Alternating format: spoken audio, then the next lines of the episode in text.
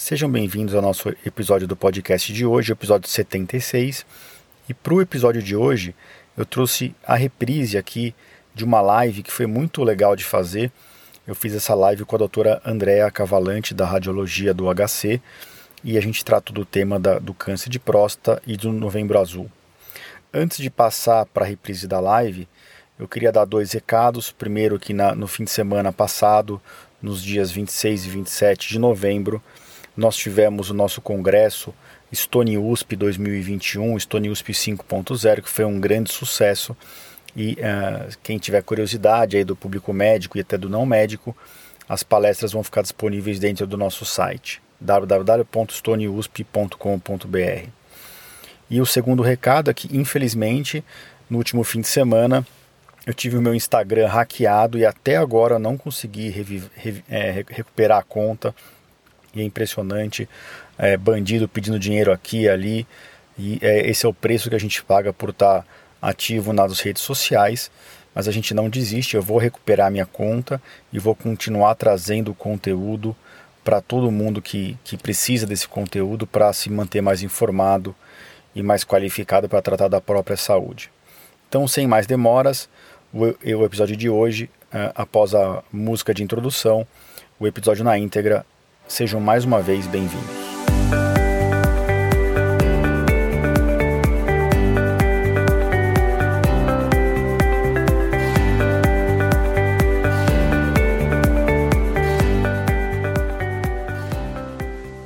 Bem-vindos ao podcast Conversa Aberta com o Urologista.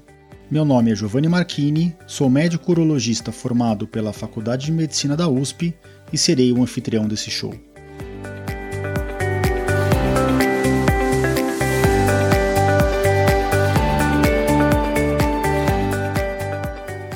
Nesse podcast, queremos compartilhar conhecimento confiável e de qualidade sobre saúde. Com um formato único e inovador e sempre com o foco no paciente, nós vamos esclarecer as suas dúvidas, trazendo todos os ângulos das situações vivenciadas no dia a dia da urologia.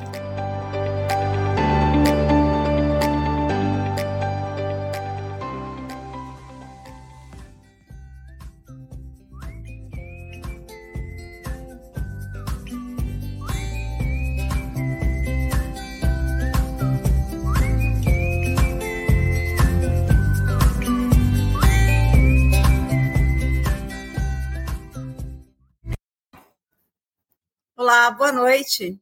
Sou a doutora Andréia Cavalante, eu sou médica radiologista, assistente do Instituto de Radiologia do Hospital das Clínicas da Faculdade de Medicina da USP. E é com imenso prazer que a gente vai começar essa, essa live com, falando sobre o tema do Novembro Azul. E eu tenho um convidado bastante especial para conversar com a gente hoje. Doutor Giovanni. Boa noite a todos. Tudo bem, André? Tudo bem. Queria agradecer o convite seu e do INRAD para participar dessa live e dizer que é um prazer estar aqui para contribuir para a campanha do Novembro Azul.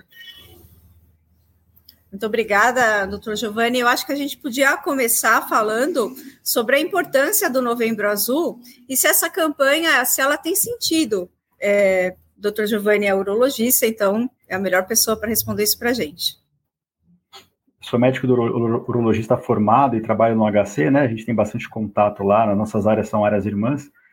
E realmente essa campanha do Novembro Azul é extremamente importante, assim como existe a campanha do câncer de mama. É, a mulher ainda se cuida, né? Cuida da própria saúde muito mais do que o homem, mas os homens raramente querem procurar o médico, principalmente o médico urologista, né? Então a gente sabe de estatísticas que mais de 70% das consultas dos homens são agendadas pelas mulheres, né? Ou a filha, ou a irmã, ou a esposa, e, e por aí vai. E a campanha do Novembro Azul foi criada inicialmente com o objetivo de conscientizar a população masculina, né, do, do câncer de próstata. Hoje ela é um pouco mais ampla, a Sociedade Brasileira, Brasileira de Urologia trata o Novembro Azul como a saúde do homem em geral, mas a gente tem que sempre dar uma grande ênfase para essa história do câncer de próstata. E respondendo a sua pergunta, será que a campanha funciona, né? Será que esse, esse alarde todo que se faz na televisão eh, leva os médicos a visitar os urologistas? Então a gente tem vários indícios que funciona. Primeiro, a gente sabe que o número de é, consultas urológicas e diagnóstico de câncer de próstata são, tem uma, uma prevalência aumentada nos meses de novembro e dezembro. Né? Então, isso é um sinal direto ou indireto de que a, a, a campanha funciona e realmente os homens acabam indo mais no urologista nessa época. E para quem gosta de tecnologia e análise de tendência, não sei se você já aqueles gráficos do Google Trends, né? Se você entrar no Google Trends e, e procurar no, no, no, espaço do Brasil ali a palavra próstata ou câncer de próstata, a gente consegue ver que ela vem estável ao longo do ano e no mês de novembro ela tem um pico. Então isso mostra que a procura pelo o diagnóstico, pelo assunto câncer de próstata aumenta muito na época de campanha. Isso é uma realidade para todas as campanhas uh, populacionais. Então, nesse cenário, é, faz muito sentido que, que toda, toda a saúde pública seja voltada para essa campanha no mês de novembro, né? Então, acho que a gente podia começar falando também, doutor Giovanni, um pouquinho das estatísticas, porque os números, eles são, às vezes eles nos assustam um pouco, mas eles são bastante é, seguros para a gente ter é, ferramentas para consolidar a importância do, do Novembro Azul, né? E achei interessante o senhor falar da, da questão do, da saúde do homem, né? Porque, de fato, né, quem, a, o homem não tem o hábito de cuidar muito da saúde, né? E tem um, uma, um, uma coisa que a gente sempre fala, assim, quando fala de, de próstata, particularmente da próstata, que tudo que é bom para o coração é bom para a próstata, né? Ou seja, tudo que é ruim para o coração é ruim para a próstata. Isso diz respeito, então, um pouco em relação a hábitos de vida. Então, eu queria que o senhor abordasse essas questões, assim, antes da gente falar propriamente, né, dos tratamentos, assim, da, da desses números, né, como eles são, né, para a gente estimular aí os homens a perderem essa coisa do preconceito e irem até o urologista, né? E acho que as mulheres também que nos ouvem, né, elas incentivarem os maridos também a, a procurarem, né? Então a gente acho que a gente podia falar um pouquinho de estatística, que é sempre um pouco um, uma algo que torna a coisa um pouco real, né? Perfeito. Só, precisa mais me chamar de senhor, tá, André? Pelo amor de Deus, aqui está entre amigos. Sorry.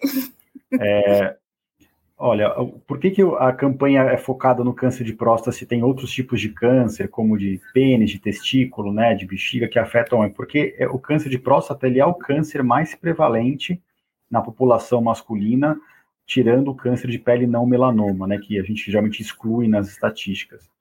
Então, nós temos estatísticas praticamente anuais do INCA, né, que, que trazem esses dados para a gente, e o câncer de próstata sempre está em primeiro em termos de prevalência.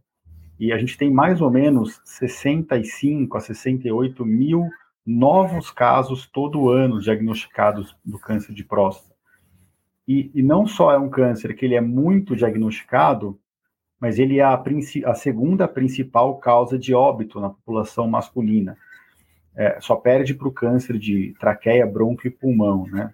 Sempre tirando as daí da casuística a parte de pele não melanoma.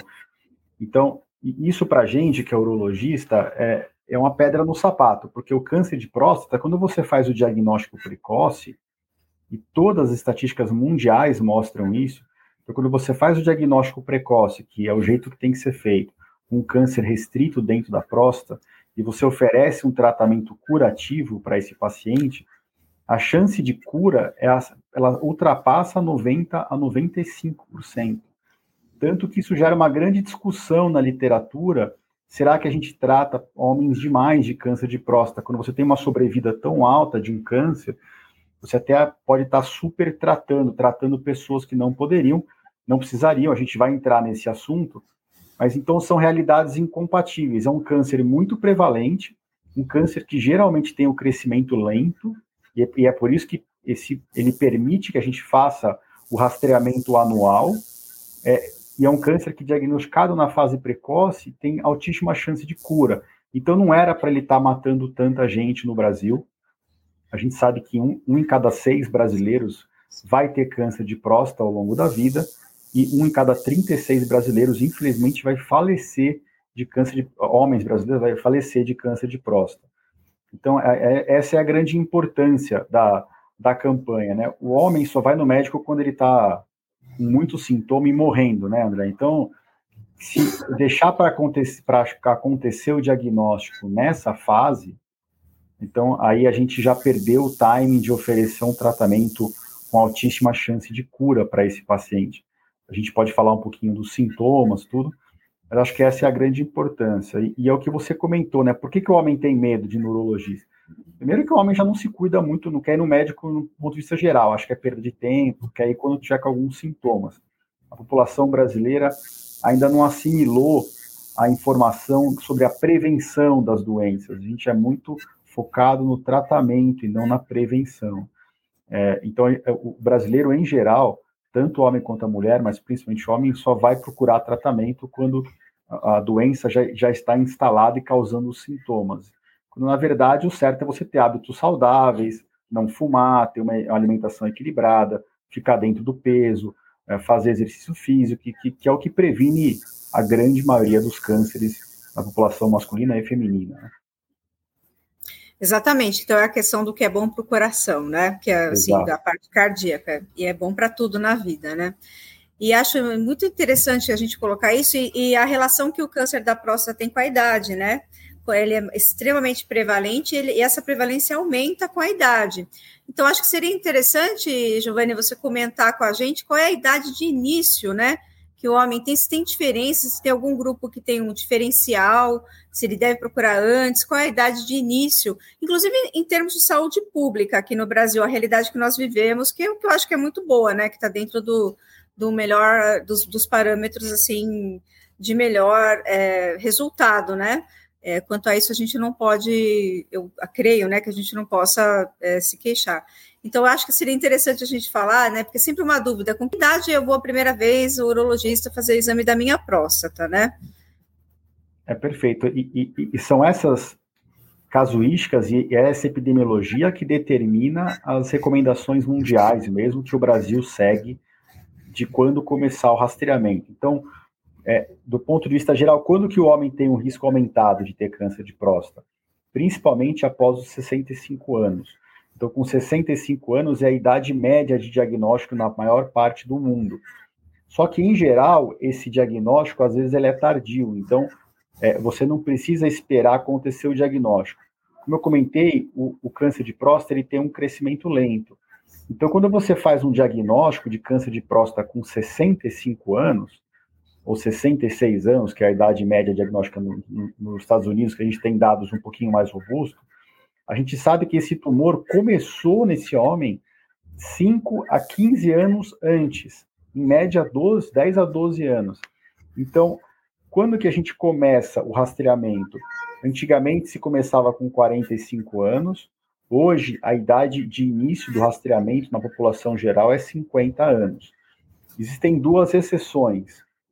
Quando, antecedente, quando o paciente, aquele, aquele homem que está diante de você no consultório, quando ele tem um antecedente familiar de câncer de próstata, então um parente de primeiro grau que teve o câncer de próstata antes dos 60, 65 anos, aí você traz essa idade do rastreamento mais para 45 anos e não 50, ou indivíduos da raça negra. Por quê? Porque eles têm uma prevalência maior de câncer e de cânceres mais graves. Então, a gente dá uma janela menor, a gente começa também com 45 anos. Os asiáticos, em geral, têm uma prevalência e uma gravidade menor, mas a gente não joga para 55. Então, a gente começa sempre com 50 anos, o rastreamento. A gente vai comentar é feito com o toque e com o PSA. Mas quando tem um antecedente familiar ou quando é da raça negra, a gente traz para 45.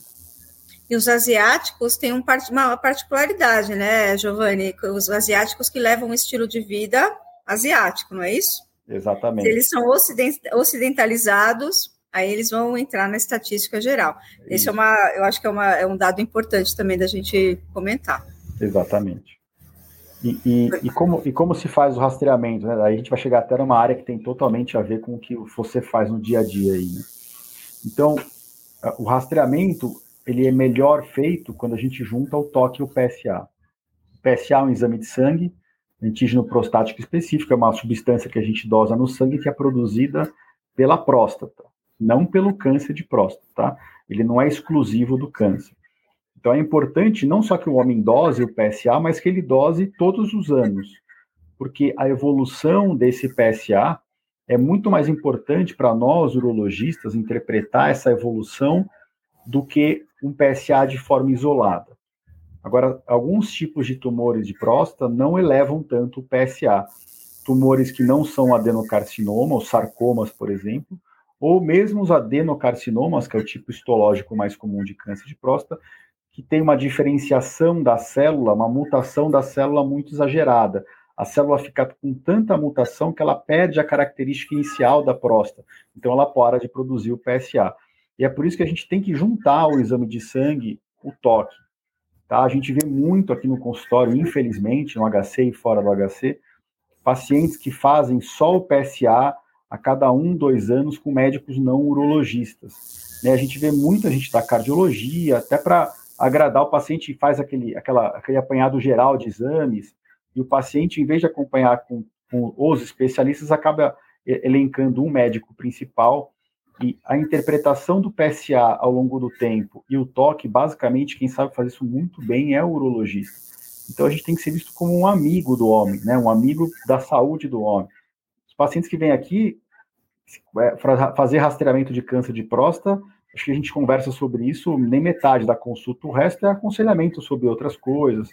Hoje, quem que não está um pouco estressado, quem que não está com a qualidade de vida, qualidade de vida diminuída, então acho que as pessoas, os homens têm que perder esse preconceito. O toque é um exame indolor, é um exame rápido, tá? Que no, no, gera o constrangimento mais pela, pela mistificação que existe em cima do que do ponto de vista prático no consultório. É algo muito rápido de se fazer e, e é, é recomendado que se faça pelo menos uma vez por ano.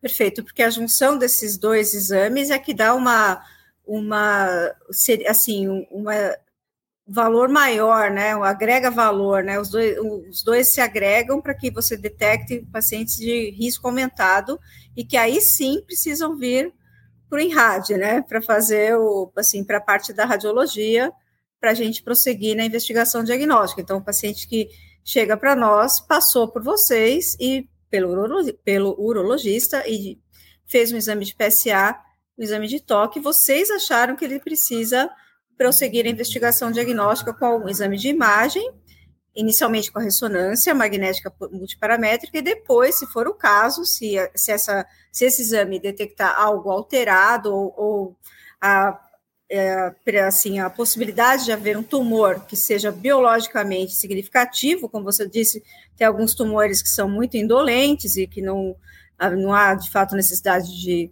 de tratar, e isso é bastante complexo, né, mas é, é uma, uma particularidade da próstata, então, é, quando há, é, quando se detecta através da ressonância essa a possibilidade de ter um tumor que tenha um significado clínico, ou seja, que possa é, levar o paciente a óbito, para a gente resumir assim de forma mais é, clara, então aí esse paciente é submetido ao procedimento de biópsia. Esse seria o mundo ideal. Mas, infelizmente, né, a gente também na radiologia vê muito paciente que, como você comentou, chega de de médicos que não são urologistas, né, ou, assim, outras especialidades, cardio, geriatras ou clínicos e outras, né, e que faz, fazem uma única medida de PSA e você olha um valor é, isolado e acabam mandando para a gente um paciente fazer uma biópsia é, sem antes ter feito uma ressonância, sem antes ter passado pela consulta do, do urologista. Eu acho que realmente esse passo é importante. O, médico, o, o homem tem que criar esse vínculo com o urologista. E uma coisa interessantíssima que você falou que a consulta não é só, só, só sobre câncer, né? E a consulta não é só fazer um toque retal. A consulta é uma consulta para um bate-papo, para a qualidade de vida do, do homem de forma geral. Então, é um momento, é o, é o médico, né, para falar com, com, o paciente do sexo masculino. Assim como a mulher tem o ginecologista é, e tem o hábito de ir ao ginecologista, né? Então, esse é o grande paradigma que eu creio que a gente precise é, trabalhar em cima, porque o brasileiro tem essa dificuldade, né? Pensa no urologista apenas olhando para a mão, para ver o tamanho do dedo. Não pedir para você mostrar o seu, tá, Giovanni? Mas assim, é isso, né? E eu, o dominó, é a turma do dominó na pracinha que a gente fala, né? Eu, olha, foi o. E aí eu viro uma lenda, né? Um conta para o outro que foi um exame assim, assado, né? Quando na verdade é algo que você vai ao médico, faz um exame, assim como a mulher faz o, o exame, o exame físico, e tem um colega, né? Tem um, um amigo para conversar sobre outras situações, né? Você não vai falar só sobre o câncer da próstata com o paciente, né? Achei bastante interessante você ter colocado essa, esse aspecto, né? É, eu vou citar alguns exemplos aqui. Então, quando o paciente vem no consultório, é, é comum a gente perguntar de sintomas urinários e, e, da parte sexual, né? Afinal de contas, o homem vai conversar, já não conversa com ninguém sobre esses assuntos, só conversa com o amigo no bar e de forma totalmente. E não fala a verdade, né? Exato. Se ele tiver com problema, ele não vai puxar esse assunto, ele vai, só vai comentar desse assunto na hora que ele está satisfeito com a performance dele. Mas a gente tem que lembrar o seguinte: é, o PSA ele é específico da próstata, não do câncer. Ele tem outras razões para o PSA aumentar. Então, é, é, por exemplo, vai, às vezes a gente atende um paciente que o PSA está 8. E para quem está ouvindo aqui, tem público leigo e tem médicos. Para quem, quem é urologista e está assistindo a gente, eu vou chover um pouquinho no molhado, mas o PSA normal vai até 4. Para quem nunca mexeu na próstata, não tem a próstata operada, né? Mas a gente gosta que o PSA fique abaixo de 2,5. Então, se eu pego um paciente meu que eu estou acompanhando e o PSA vem 0,7, 1, 2, 3, isso me preocupa, ano a ano, né? Porque o PSA está quase aumentando 50% a 100% todos os anos. Esse é um crescimento maior do que eu gostaria. E olha que o PSA dele só está em 3, tá? Se eu pego um paciente que vem de outro médico, que o PSA está 8, ou seja, está o dobro do normal, mas eu pego os últimos 15 anos de PSA dele, tá assim, 7, 7,5, 8, 8,5, 8, 8,2, 8. Esse paciente me preocupa muito menos do risco de câncer do que o, o outro paciente meu que está com PSA de 3. Então, a gente ficar olhando o valor isolado do PSA é besteira, tem que ver a curva ao longo do tempo. E esse paciente que está com o PSA de 8 de 3, ele tem que ganhar um toque. Por quê? Porque se no toque eu tiver um nódulo, eu não vou só acompanhar com o PSA, eu já vou partir para uma biópsia. Tá? E, em geral, isso tudo é feito na fase assintomática do câncer de próstata. Esse paciente geralmente não tem sintomas. Mas a gente pergunta ativamente. E por que, que a gente pergunta? O senhor tem sintomas? Como é que está o jato da urina? Está acordando muito à noite? Está tendo que fazer força? Está com esforço para urinar? Está urinando em gotejamento? Quando o paciente tem esses sintomas, o mais provável não é que ele tenha câncer de próstata, é que ele tenha hiperplasia prostática benigna, que é algo totalmente que o urologista tem que tratar. Ninguém vai perguntar isso para ele. Então, muitas vezes o paciente chega para a gente com medo do câncer de próstata e a gente faz o diagnóstico de uma doença benigna. Lógico, continua fazendo toque o PSA para rastrear câncer. Mas se ele está, às vezes ele está com o toque normal, o PSA de 2, 2,5, e está quase entrando em retenção urinária. Esse paciente tem que ser tratado da parte benigna de próstata. A gente entra com medicação, avalia ver se tem alguma indicação de operar a parte cirúrgica da próstata. Mas se o urologista não perguntar isso, ninguém vai perguntar. Né? Então, primeiro ponto, a evolução do PSA é muito importante e tem que ser juntada com o toque. E segundo ponto, em relação a sintomas, se a gente esperar o sintoma urinário aparecer, e isso, esse sintoma for causado realmente pelo câncer de próstata, por dificuldade para urinar, sangue na urina, esse câncer com certeza ele já está avançado. A maior parte dos diagnósticos de câncer de próstata são tumorzinhos pequenininhos dentro de uma glândula de 30, 40 gramas, né? Então, é, é nessa situação que a gente encaminha para a biópsia. E a biópsia de próstata é um exame considerado um pouco chato, afinal de contas não é igual colher um exame de sangue, mas é um exame que também é muito mistificado, né, André? Sem dúvida. Então, esse é, uma, é, um, é um trabalho que a gente tem também no hospital. Quando o paciente vem do urologista, normalmente ele já sabe como vai ser o exame, ele sabe o porquê dele estar fazendo o exame, né? Então, é muito mais fácil para a gente explicar que a gente vai fazer um exame, vai colher um fragmento de uma área que está alterada e do restante da próstata, né? A gente faz uma biópsia da glândula inteira e também das áreas consideradas alteradas ou vistas como suspeitas pela ressonância.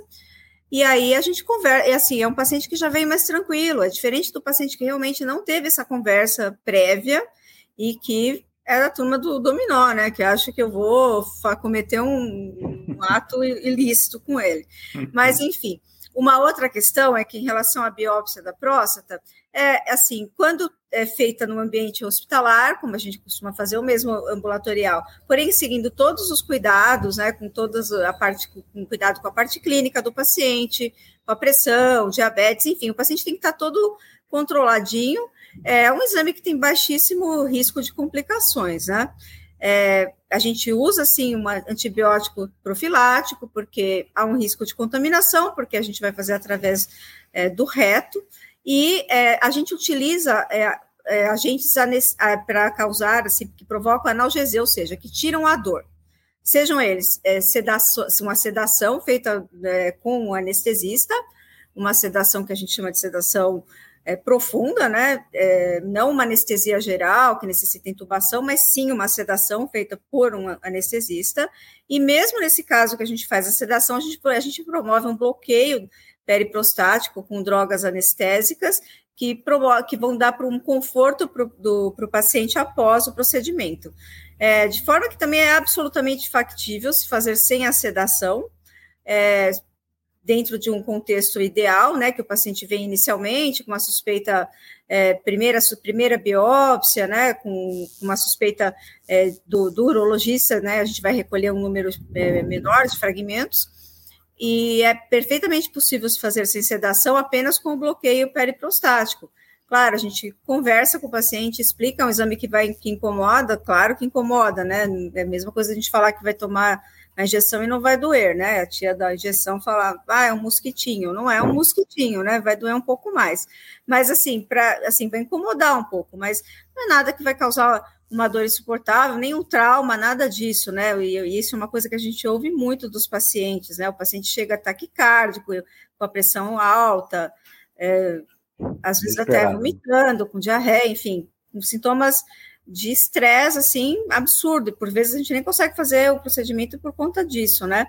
É, o medo, né? Então existe realmente um estigma muito grande, né? No, no INRAD a gente faz de duas formas, a gente faz consideração para pacientes é, selecionados, vezes você precisa fazer uma biópsia com um número maior de fragmentos, aí de fato, para o conforto do paciente é ideal que tenha uma sedação, e a gente faz é, com o paciente acordado, mas anestesiado, ou seja, sem dor, né? ele não vai sentir dor. E a gente conversa bastante com o paciente antes de começar o procedimento, né? Então, é, e, e, logo, assim, vou dizer que em 97, 98% das vezes o paciente, nossa, doutor, eu achei que ia ser muito pior do que foi. E, e não é, é isso, eu acho que essa é a questão, né? É, obviamente que a gente toma todos os cuidados e com a biossegurança, né? A gente utiliza materiais totalmente descartáveis, a gente então, é, toma cuidado com a profilaxia do, do para não ter é, infecção. E aí a gente faz um procedimento seguro e com uma, assim, de, desde que ele venha bem triado, né, tenha passado por um por, pelos exames iniciais de toque, de PSA, de ressonância, a gente tem uma alta chance de fazer um diagnóstico precoce do câncer. E aí é isso, né? O, o, paciente com diagnóstico precoce, além da chance de cura, acho importante a gente comentar um outro aspecto, que é a questão do, do das sequelas, né, Giovanni? Também fica muito isso para o paciente da incontinência, da impotência. Então, quanto mais precoce o diagnóstico, menor essas sequelas, não é verdade? Exatamente. André, antes de passar para o tratamento, acho que vale a pena falar mais um pouquinho da, da ressonância, que é da sua área, que você comentou. Né, para quem não é da radiologia ou quem não mexe muito com urologia, é assim, a ressonância de próstata ela sempre existiu e a gente nunca usou, né? A gente, a ressonância de próstata ela nunca deu muita informação para câncer de próstata, porque a, o câncer de próstata ele tem uma imagem muito parecida no ultrassom e na ressonância com o tecido normal. E de 10 anos para cá, a gente usa essa técnica que chama ressonância multiparamétrica, né? A ressonância multiparamétrica, ela não deve ser usada como rastreamento de tumor, só para ficar claro para o público leigo ela não deve ser usada no lugar do ultrassom e do toque. Mas o que é multiparamétrica? São quatro parâmetros de aquisição da ressonância e o radiologista gera uma classificação, um score de risco de nódulos dentro da próstata para ajudar o radiologista que vai fazer a biópsia e, consequentemente, o urologista que vai tratar e o paciente que está sendo tratado, a tentar aumentar a chance de, fazer o diagnóstico e de, diagnostic, é, de biopsiar as áreas mais suspeitas. a gente faz isso todo dia, a gente esquece, né? A próstata é um dos poucos órgãos do corpo em que a gente está indicando uma biópsia por um exame de sangue. O intestino não é assim, né? O intestino, a biópsia é feita no tumor de intestino por colonoscopia. O rim, quando indica a biópsia, faz direto no rim. O fígado vai direto na lesão do fígado. A tireoide vai direto no cisto. A mama vai direto no nódulo. A próstata é praticamente o único órgão que a gente faz biópsia que a gente chama aleatória, né? Então, são no mínimo 12 fragmentos, e a gente sempre fez 12 fragmentos espalhados na próstata pelo ultrassom, né? O radiologista vai biopsiando, poupando a região da uretra, e uh, guiado agora com essa arma da ressonância que a gente costuma solicitar antes da biópsia para aumentar a acurácia da biópsia, o radiologista faz fragmentos a mais, né? É, na área que é mais suspeita, nessa classificação que a gente chama de PIRAS. Então, isso é. aumenta a acurácia diagnóstica e aumenta a chance de, de a gente diagnosticar realmente os tumores que são clinicamente significativos, né? Exatamente. Isso são guidelines americanos, são os, os guidelines RADs, né? Tem já o famoso que é da mama, que é o BIRADs, né?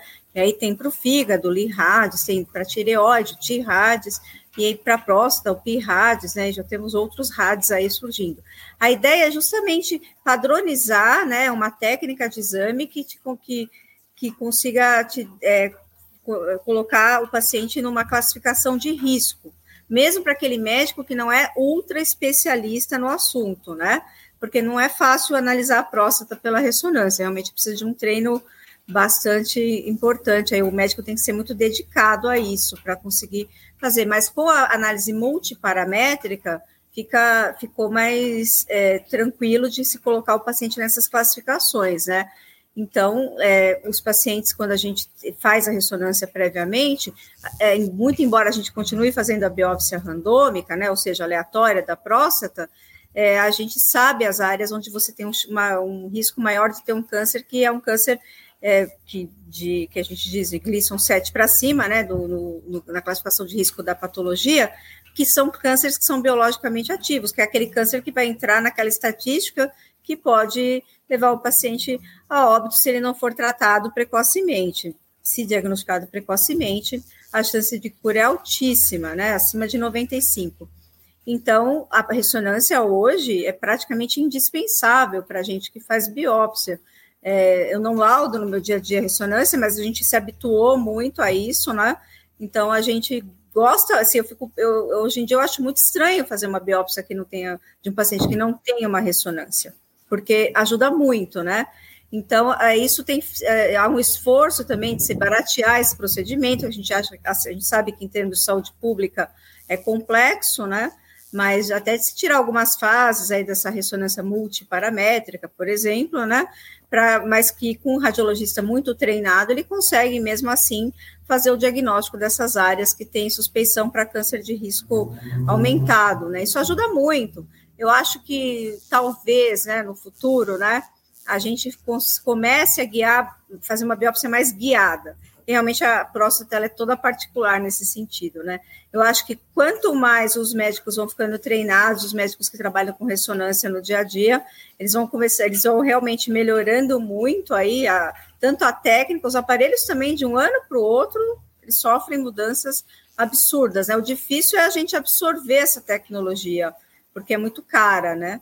Mas eles sofrem mudanças é, absurdas e isso acaba dando um, uma, uma segurança, né, para dizer, olha, essa área é uma área que tem uma chance de ter um câncer muito agressivo, mais agressivo, que vale a pena a gente fazer mais fragmentos de biópsia, ou talvez fazer a biópsia apenas dessa área, talvez no futuro próximo, né? A questão toda é que é, isso a gente, uma coisa que eu faço biópsia há muitos anos e a gente tinha o hábito, 10 anos atrás, né, parece que foi ontem, de fazer as famosas biópsias estendidas da próstata, né? Fazer biópsia de saturação, a gente dizia, né?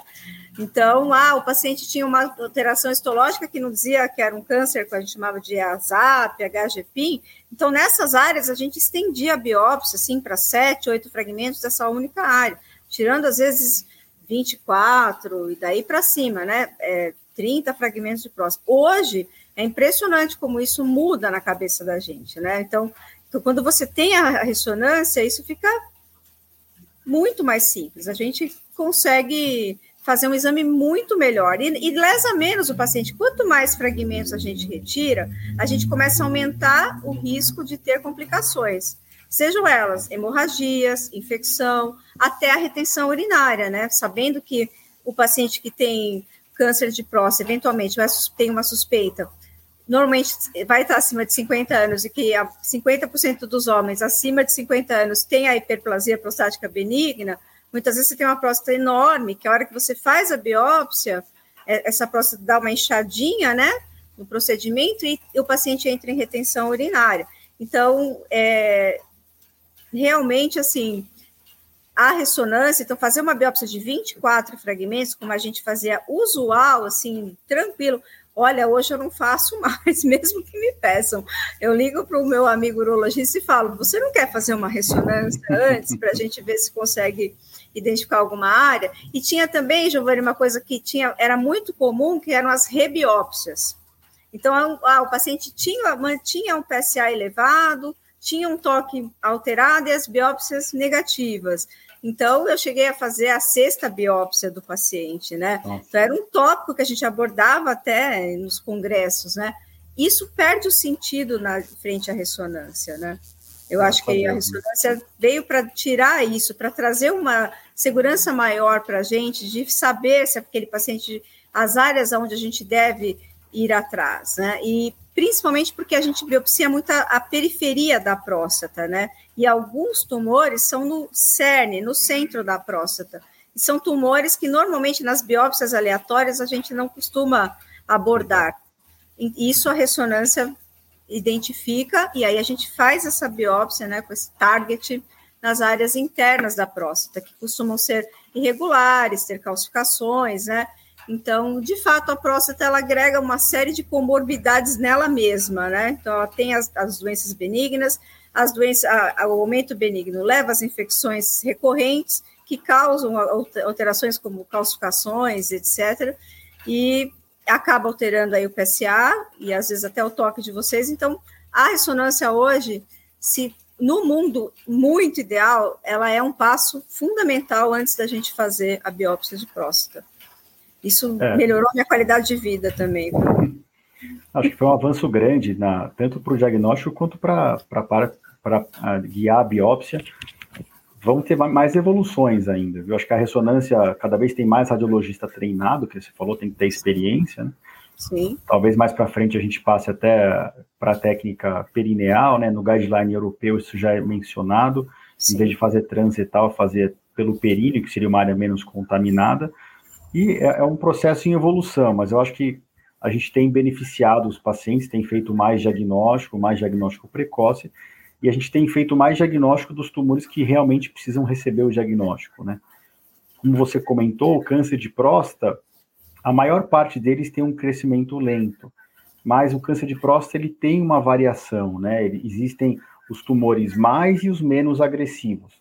Isso se dá por vários fatores, e, e o principal fator prognóstico, né, da, chan da chance da doença progredir, como você comentou, é a classificação de Gleason, que basicamente é quando o patologista pega as peças da biópsia na mão e vai olhar para as células da próstata, e as células que têm mutação e que têm que tem a característica do adenocarcinoma, elas recebem uma classificação de acordo com a quantidade de alteração em relação à célula original de próstata. E esse tumor, os tumores de próstata hoje vão de, da classificação de 6 a 10, né? Tem muito paciente que liga desesperado, doutor, vem um tipo 6, meu Deus do céu, um número alto. E aí você tem que explicar. Na verdade, o patologista classifica os dois tipos de célula alterada de câncer mais prevalentes naquela lâmina que ele está vendo. E é, isso gera uma classificação combinada, que vai de 1 a 5 para cada uma dessas tipo de célula, então vai de 2 a 10 a classificação final. Mas hoje, praticamente de 2 a 5 a gente não vê mais. Então o radiologista classifica de 6 a 10, que é o score de Gleason, né? E quanto maior o score de Gleason, maior a chance de ser um tumor grave, agressivo, com chance de progressão para doença metastática, para que o tumor saia da glândula prostática. Então, esse é um fator prognóstico O tumor aparecer está fora da próstata no toque retal, é um fator prognóstico. O valor isolado do PSA, PSA acima de 10 ou principalmente acima de, de 20, sugerem um tumor que já está fora da próstata. E o score de Gleason também é importante para a gente aconselhar o paciente. Né? O, o, pode ser tudo igual nos, em dois pacientes, o PSA, o toque, mas se o Gleason é 9 em um e é 6 em outro, o paciente que tem Gleason 9 tem uma chance maior, mesmo a gente tratando desse tumor eventualmente progredir. E quanto maior o Gleason, mais rápido a gente orienta o tratamento, mesmo sabendo que esse tumor está crescendo há certo tempo dentro desse homem, a gente fala, olha, quanto, mais, quanto antes tratar, melhor. Mas como todo câncer, antes de tratar, a gente tem que fazer o quê? O estadiamento, né? Então a gente tem que saber se o tumor está restrito àquele órgão ou não. O que, que, que a gente usa na próstata? O toque, o PSA, como eu já comentei, no toque, às vezes a gente vê que é um nódulo restrito dentro da próstata, às vezes não. O nódulo já está saindo pela periferia da próstata, aparentemente invadindo alguma coisa na, na lateral. PSA acima de 10, mas principalmente acima de 20, já confere um risco maior do tumor estar tá fora da próstata. A própria ressonância, que a gente comentou extensamente aqui, dá essa noção para a gente. O radiologista já fala: olha, esse tumor já parece ter uma extensão extraprostática nessa região. E a gente costuma valer mão do exame de cintilografia óssea, que é um exame pouco é, específico, mas ele é muito sensível. Ele capta muita alteração óssea e se tiver alguma área suspeita, a gente complementa com uma tomografia, uma ressonância. E o último exame que vale a pena só dar uma pincelada aqui é o PET de PSMA, que é, uma, é um marcador de PSA que a gente usa junto com o PET para tentar identificar lesões à distância. Mas não é a rotina. A rotina é ressonância, cintilografia óssea, quando o PSA está um pouco alto, o toque e o PSA. E, e com isso a gente consegue diferenciar. Olha, a chance maior é do tumor estar totalmente restrito à próstata. A gente tem altas chances de cura no seu caso. Vamos partir para o tratamento curativo. Ou então, não, o tumor já, infelizmente, já saiu da próstata. Tem várias opções de tratamento, mas a intenção aqui não é mais curativa, é controlar a doença o máximo de tempo que a gente conseguir, e geralmente consegue controlar por bastante tempo. E tem um terceiro grupo, né, Andréa, que é o grupo que a gente não faz nada. Ativa. É. Exato. Então, hoje a gente sabe que tem uma parcela dos pacientes com câncer de próstata que esse câncer nunca vai dar problema para esse paciente. Esse câncer não vai ter tempo suficiente de crescer e gerar metástase para comprometer a qualidade de vida e a vida em si desse paciente. Qual, qual, quando que esse paciente ele tem a chance de não fazer nada, né, de, de fazer a vigilância ativa? É basicamente quando o PSA abaixo, abaixo de 10, quando no, o tumor não é tocável no, no, toque, a gente no toque não acha nada, e quando na biópsia vem um tipo 6, né, que é o Gleason 6, ou o tipo 7,3 mais 4, o guideline europeu também autoriza, quando tem pouco é, tumor tipo 4 dentro da próstata, a gente tratar com vigilância ativa. E o nome vigilância ativa não é à toa, né? Por que, chama vigilância ativa e não passiva, né, que nem chamava antigamente? Porque, na verdade, o paciente tem que obrigatoriamente, todo ano, fazer o toque, o PSA, e geralmente repetir a biópsia. E se esse tumor mudar de cara, passar para um Gleason 7, uma porcentagem maior de tumor, ou se o PSA subir, ou se no toque a gente perceber que o tumor cresceu, aí esse paciente não pode mais só acompanhar o tumor, né? Ele tem que ser efetivamente tratado, ainda sendo tratado com uma chance de mais de 95% de cura, né? E por que, que a vigilância ativa ela é tão procurada no mundo? Porque o tratamento pode ter os seus riscos, né? Que nem você comentou. Quer falar um pouquinho disso? Sim, assim, é, realmente é, a vigilância ativa, né? É, e uma coisa que é muito importante é a adesão do paciente a esse protocolo, né? Então, muitas vezes o urologista, mesmo diante de um câncer de baixo grau, ele percebe que o paciente, talvez até por condições sociais ou outras, até psicológicas, ele não vai cumprir, né? E a gente tem casos lá no hospital de paciente que tinha é, câncer de baixo grau e depois voltou depois de três, quatro anos, e aí a gente já estava numa situação diferente. Porque a proposta é que quando se detectar, por isso que é ativa, né? Se detectar um, um tumor que que ser uma mudança no tumor, que o paciente ainda seja elegível para o tratamento curativo, não é isso? Então, isso é um, esse é um conceito bastante complexo, né? Então, tem que ter uma adesão, é, isso é uma coisa que o urologista vai sentir com o paciente, ter uma adesão muito importante. A gente fazia muito com é, os protocolos de vigilância ativa, eram muito compostos e, e, e apenas da biópsia, mas hoje a ressonância já entrou, né? Para ajudar também nos protocolos de vigilância ativa, né? Com bastante segurança também, né? É difícil a gente fazer uma biópsia depois de um ano sem ter feito uma ressonância antes, né? Até porque se a gente deixar para fazer a ressonância depois da biópsia, isso muitas vezes gera muito alteração Sim. na imagem da ressonância e dificulta a análise do radiologista e a nossa, né? Sim, então, porque a, a biópsia, ela, na área que ela entra com a agulhinha para tirar o fragmento, ela vai dar um, um, machucado, vai cicatrizar e vai fazer uma fibrose ali, que vai durante alguns dias, pode alterar o sinal da ressonância, né? Pode alterar a imagem da, da ressonância, então pode dificultar muito aí para a avaliação, né? Então, realmente, é, a ideal é a ressonância antes da biópsia, né? Mas é, hoje se faz bastante isso, né, Giovanni? Exatamente. E, e, a vigilância ativa só, ela só existe e ela é comprovada que funciona na literatura, porque realmente a gente é muito raro a gente ver uma progressão rápida de um tumor. Uhum. Existe a recomendação de quando a gente pega uma biópsia de um paciente que vai fazer vigilância ativa, que a gente até peça uma revisão de lâmina para ter 100% de certeza que esse tumor é um tipo 6 mesmo, de baixo grau, né, de baixa chance de progressão. A quantidade Mas, de fragmento da biópsia que está cometido também, né?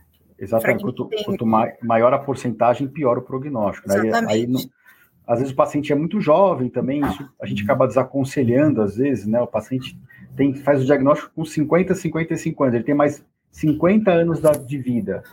Esse paciente é o paciente que assim, a gente vai provavelmente acabar mudando o curso do tratamento dele e talvez a gente operar nessa fase inicial, é, é quando, quando, a gente faz a cirurgia ou a radioterapia abaixo dos 60, 65 anos, a chance do paciente ter complicações de longo prazo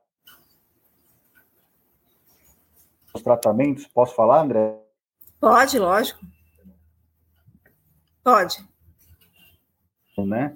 A radioterapia menor do que a cirurgia, e a cirurgia, que hoje basicamente é a prostatectomia radical, que é tirar a próstata, preservar os nervos que passam ao redor dela, e a gente faz isso ou de forma aberta ou por vídeo. Hoje, o, inclusive, o HC tem todas essas tecnologias, tem o robô, tem a ressonância que você comentou, tem a biópsia públicos, já tem a ressonância e o robô ainda é uma tecnologia que nem todo serviço público tem, mas é uma coisa que a gente vê que está cada vez mais difundido, né?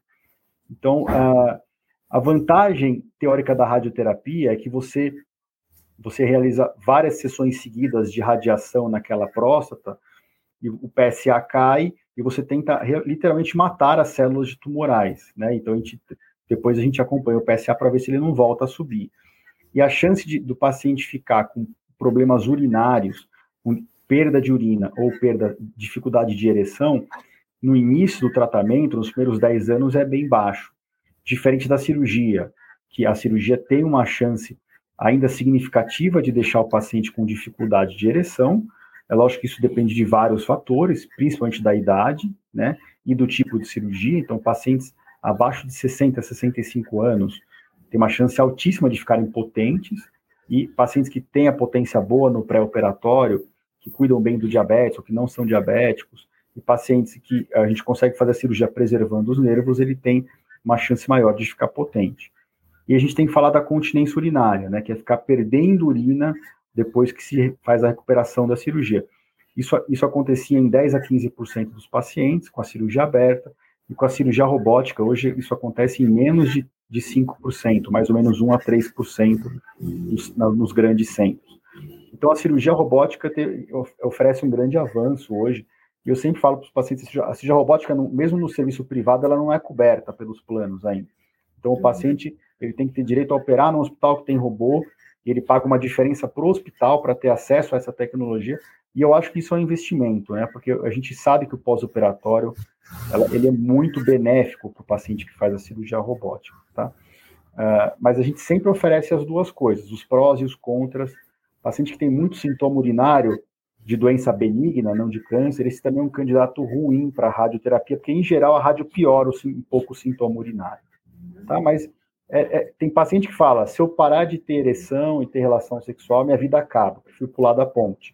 Esse paciente se levar para uma cirurgia sem ele consentir, sem ele saber que ele pode ficar impotente, acho que não tem nenhum sentido. Então, são pacientes que às vezes acabam indo para a radioterapia.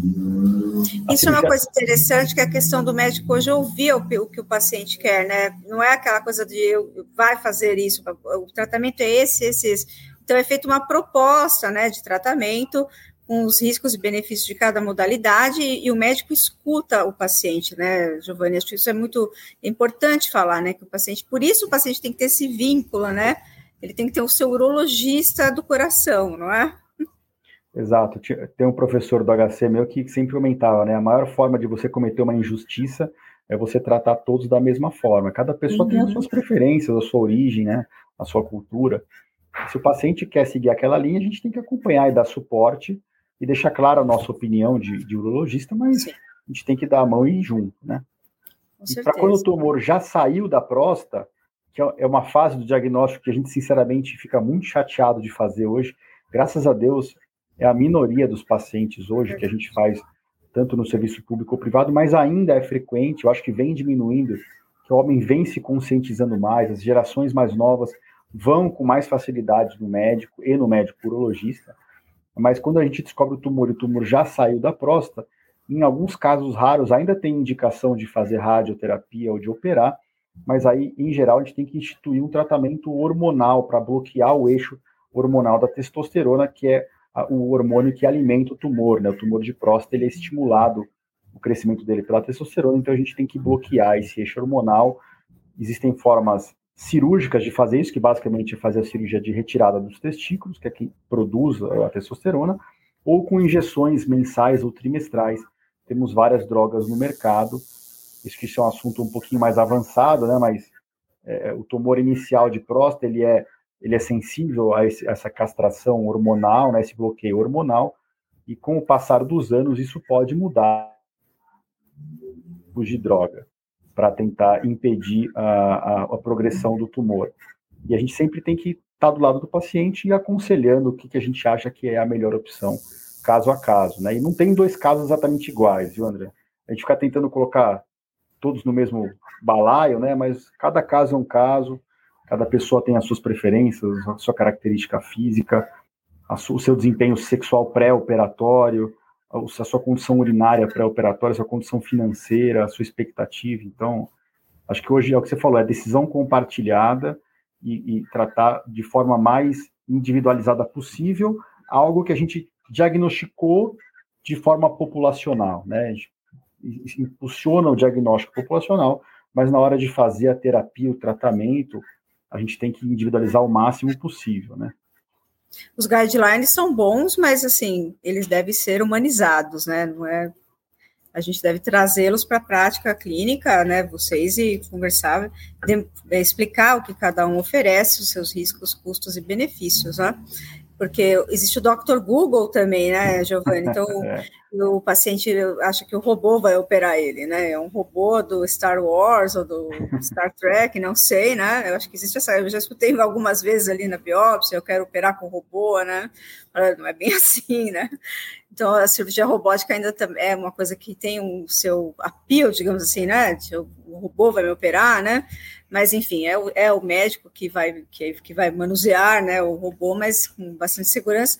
Mas, lógico, se não é disponível, existem outras. E um médico, um, um cirurgião muito bem treinado, é um cirurgião muito bem treinado vai resolver o problema do paciente também da mesma forma, né? Mesmo que seja com uma cirurgia não com o robô, né?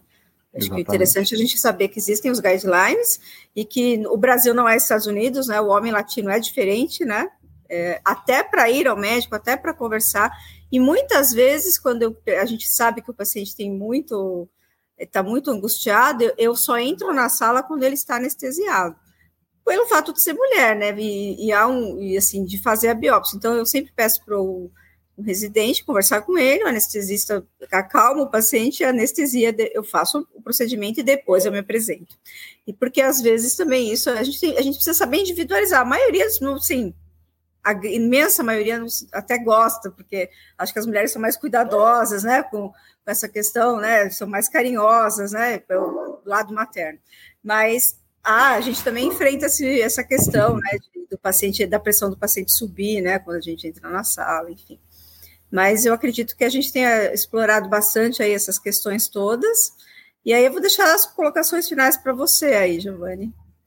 Eu acho que deu para a gente dar uma pincelada geral em tudo. Queria agradecer de novo o convite e falar isso, né? Acompanhe curologista. É, a gente tem várias especialidades amigas, irmãs, e a radiologia de vocês é uma delas, né? Acho que não tem nenhuma especialidade hoje que não, não depende, não interage muito de forma próxima com vocês. E para os pacientes irem no médico, não perder a chance de fazer. Não, eu sempre falo, não tem que ter medo de fazer um diagnóstico, tem que ter medo de ficar doente, de ficar ruim, né? E, e, e lembrar que a prevenção do câncer de próstata não é uma prevenção secundária, né? Não é uma prevenção primária, diferente de você falar pare de fumar, você não vai ter câncer de pulmão. Não, você parar, você fazer o toque o PSA todo ano, não tem por que te impedir de ter um, um, um, câncer. Ah, doutor, eu ia no urologista todo ano e, e putz, agora aparece um câncer. Você tem que explicar, olha, é para isso mesmo, né, que você vai todo ano. É para fazer o diagnóstico precoce, não é para evitar. Para evitar é ter uma vida saudável, como a gente comentou no começo da live. Né? Acho que nada substitui a vida saudável, né? Uh, mas o diagnóstico precoce é essencial para a cura e para a cura com menor morbidade. E, e, e acho que o, o, os homens vem mudando, vem se conscientizando mais e é, o Novembro Azul é muito importante, ainda é muito importante. Vai, vai, chegar o dia em que vai ser algo tão batido, se Deus quiser, que não vai precisar mais de campanha Novembro Azul, né? Mas acho que a gente está um pouco longe disso ainda e, e, essa é a grande importância da, dessas campanhas populacionais. Muito bom. Só tenho a agradecer, acho que a gente teve aqui a, a oportunidade de conversar com. É muito bom para nós radiologistas também, né? A urologia sim, é, de fato, é a gente trabalha muito próximo, né, com a, a, a radiologia e a urologia trabalham, são realmente especialidades irmãs, né, e particularmente a ultrassonografia, né, a gente costuma dizer que hoje é quase que o estetoscópio do, do urologista, né, o, o transitor do ultrassom, seja para o aparelho urinário, seja para para a próstata, né, para fazer aquela medida da próstata, né, para ver a bexiga, etc. Para outras situações também, né. Então, é muito bom essa, esse compartilhamento de informações e saber que nós estamos aqui, né, o, tanto o doutor Giovanni, né, como, assim, nós, médicos radiologistas, para ajudar, né, para que seja feito o diagnóstico precoce. A grande importância do diagnóstico precoce. Quando a gente fala de 95% de cura, eu acho que isso resume tudo.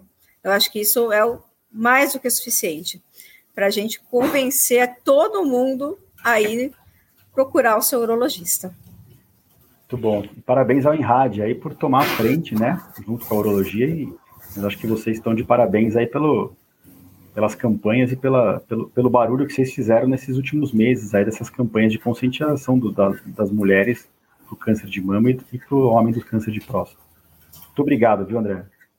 Eu que agradeço, professor Giovanni, né, doutor Giovanni, aqui a presença nessa noite, muito agradável, esse bate-papo excelente, acho, acho bastante profícuo aí para todos. A gente sempre tem um linguajar mais técnico, a, a gente tentou explicar da melhor forma, mas nós também estamos à disposição. Se alguém quiser enviar perguntas, é, mesmo que a gente não responda agora, nós vamos responder através dos e-mails aí do, e das redes sociais do INRAD, né, que ficam à disposição de vocês também. Sigam a gente aí no, nos, nas redes sociais para que a gente possa trazer informações para que vocês conheçam melhor os métodos diagnósticos, né? E que a gente possa estar sempre oferecendo o um melhor serviço. É, e lembrando que no, no InRádio nós temos o atendimento tanto da rede, assim, uma porcentagem grande da rede pública, mas também atendemos o serviço é, privado, né? Nós também temos atendimento tanto no InRádio como na urologia, né? O HC também oferece atendimento ao público do, da, da saúde suplementar, né? Que são os convênios. Então, Perfeito. só agradeço e muito obrigada. E vamos, quem sabe, um próximo breve encontro, né, doutor Giovanni? Obrigado, André. Obrigada.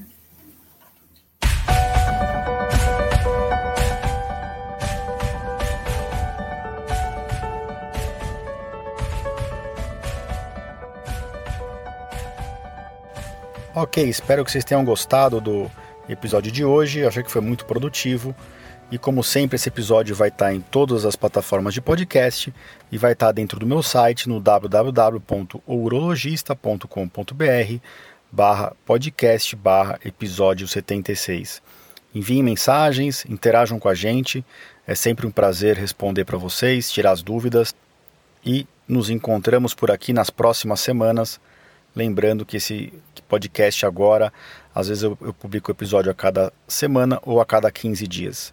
Um grande abraço e eu espero que todos tenham um mês de dezembro iluminado e que as festas sejam maravilhosas. Grande abraço a todos.